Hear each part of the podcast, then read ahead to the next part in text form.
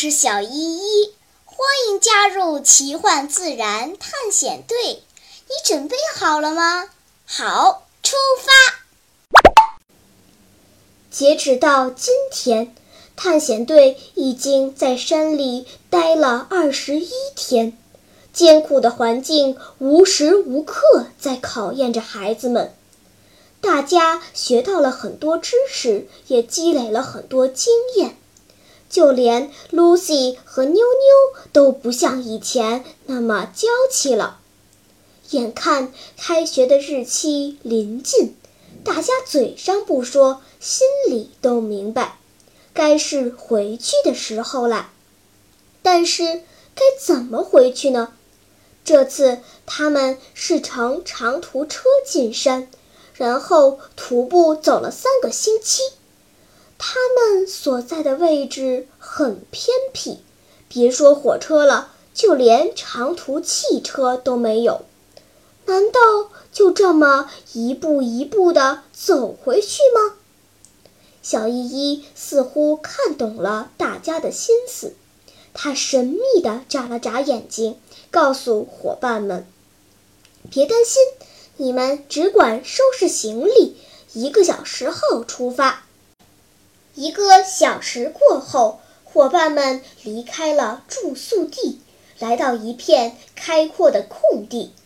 不远处的大树下，一个熟悉的身影正在向大家招手。乐乐眼睛尖，他先是嘀咕了一句：“这不是晨晨吗？”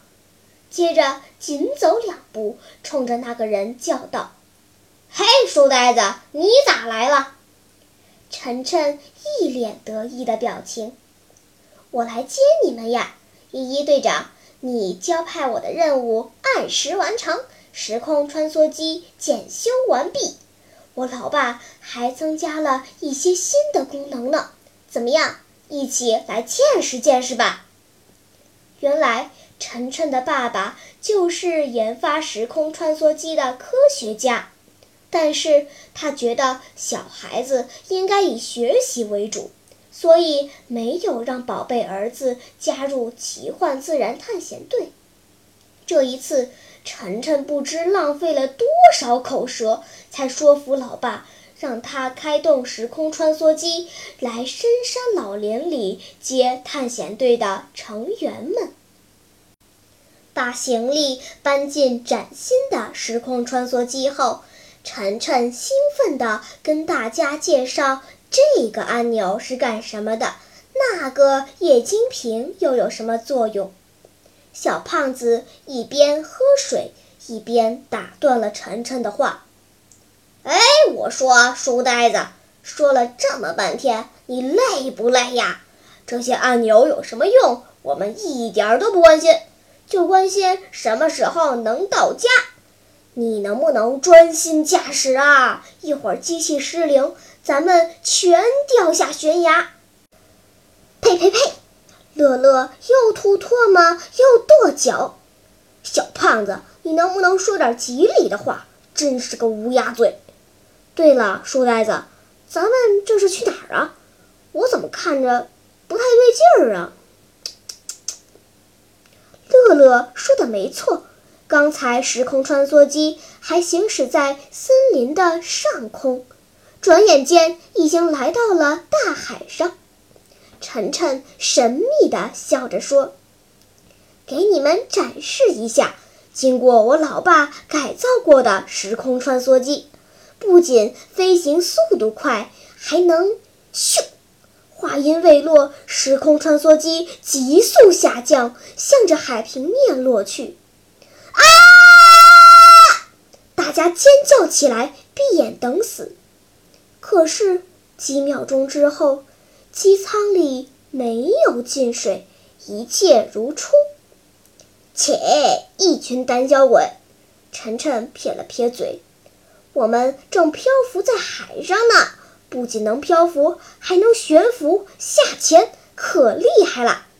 你们不是想观察动物吗？看！”我按下这个键就能释放诱饵，吸引鱼群。果然，一群小鱼冲着时空穿梭机游了过来。伙伴们把脸贴在玻璃门上，兴奋地往外看。咦，这是什么东西啊？Lucy 招呼伙伴们：“快来看，那边有一条小章鱼，它坐着小船在海面上航行呢。”Lucy 的话引来了一片笑声，大家都以为他脑子有病。等到大家顺着他手指的方向望去，看清海面上漂浮的那个小家伙后，大家都惊讶地张大了嘴巴。平静的海面上出现了一个奇妙的生物，那家伙看上去是一只肉肉的小章鱼，具有球形的头部、大大的眼睛和八只腕足。但是跟别的章鱼不一样的是，那家伙躲在一个乳白色半透明的贝壳里。很像驾驶着一艘微型的小舟，前端伸出的触角像扬起的船帆，它随着大海的波澜忽上忽下，一副惬意的样子。难道是鹦鹉螺？小胖子猜测道：“看着不像啊，就像是章鱼。”瞎猜没有用，抓进来看个清楚吧。大奇提议，晨晨点了点头，启动机器。穿梭机伸出一个长长的管子，轻轻一吸，就连海水带这个小家伙一起吸了进来。小依依打开标本采集槽，伙伴们都凑了过来，仔细观察。你们真是大惊小怪。这家伙就是一只钻在贝壳里面的章鱼，就像寄居蟹一样。这是一只寄居章鱼。超超一边看一边说出自己的结论：“不对，它跟寄居蟹不一样。”妞妞表示反对：“你看，它的身体和贝壳是连在一起的。”我知道这是什么了。晨晨突然一拍脑袋：“我看过一本书，叫《海底两万里》。在印度洋上，他们就看到过一种长着贝壳的章鱼，叫叫叫什么来着？嗯，传传什么？我给忘了。嘿嘿。唉，小胖子叹了一口气：“你这个书呆子，名不符实啊！”怎么把关键的给忘了？它应该叫传销。小依依轻轻用手拨弄着小章鱼，你们看，它还会变色呢。果然，小章鱼似乎很生气，光滑的皮肤上不停出现彩色的斑点，简直像霓虹灯一般。它的贝壳呈半透明状。外侧为米白色，有精致的褶皱花纹；内侧具有珍珠质感，比公主穿的晚会礼服还要美丽。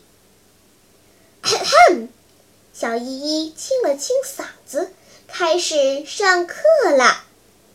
传销是一种远洋章鱼，属于章鱼目传销总科。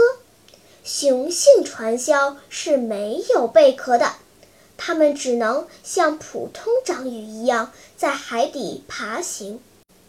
雌性传销能分泌制造一个超薄的外壳，形如一艘纸质小船。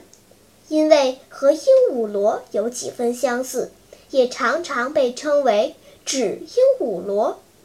我们抓到的这只船销就是雌性的，它们喜欢漂在海面上捕食小鱼，如果遇到危险，会缩进壳里沉入海底。好好的章鱼为什么长个贝壳？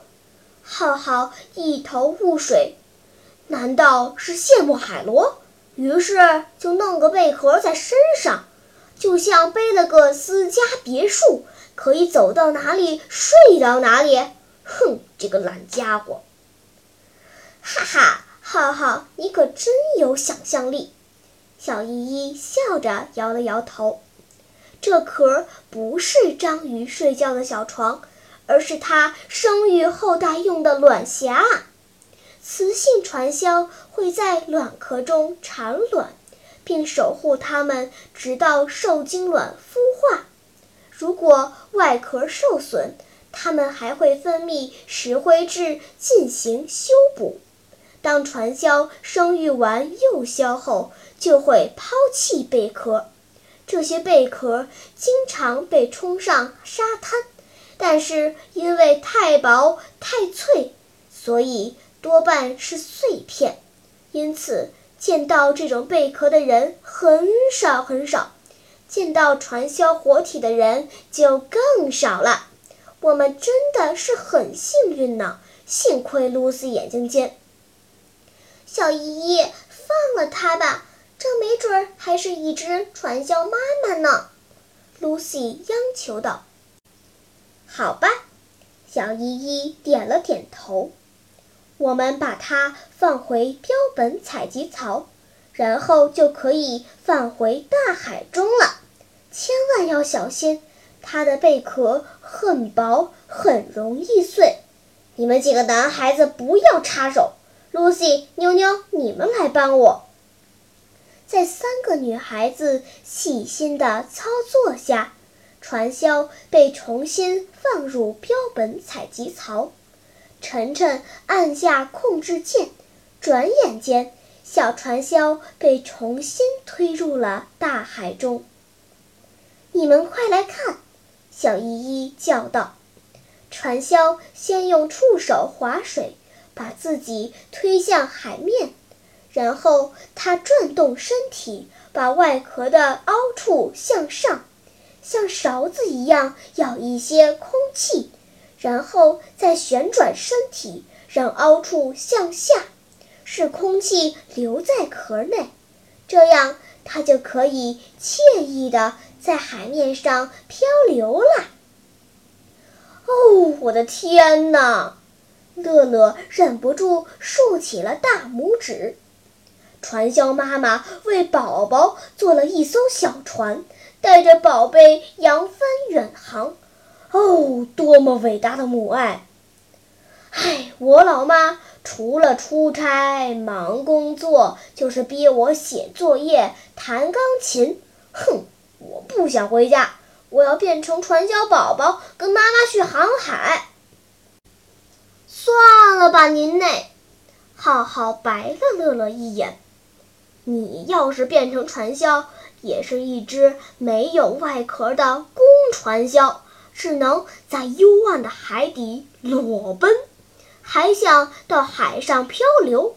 别做梦了，除非变性变成母传销。在伙伴们的笑声中，那只船销越飘越远，渐渐消失在大家的视线中。好啦，天色不早了，我们该回去了。在离开前，让我们一起看几张传销的图片吧。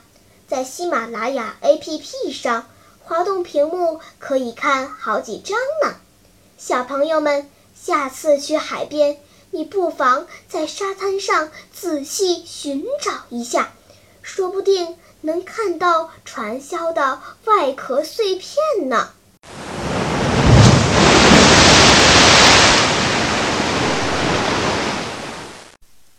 好了，今天的探险就到这里吧，我们该回去啦。大自然里有很多神奇的事情等着我们去发现呢。假如你也想加入我们的探险队伍，那就赶快关注小依依讲故事吧。